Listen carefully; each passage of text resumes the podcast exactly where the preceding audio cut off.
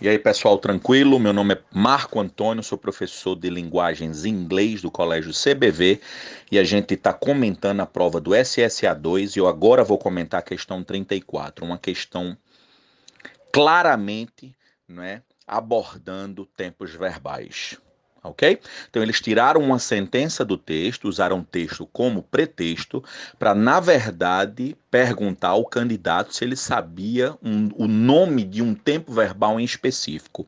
E quando a gente tem a junção de has ou have mais um particípio passado, isso é igual a present perfect simple. Resposta letra B. Abraço para vocês.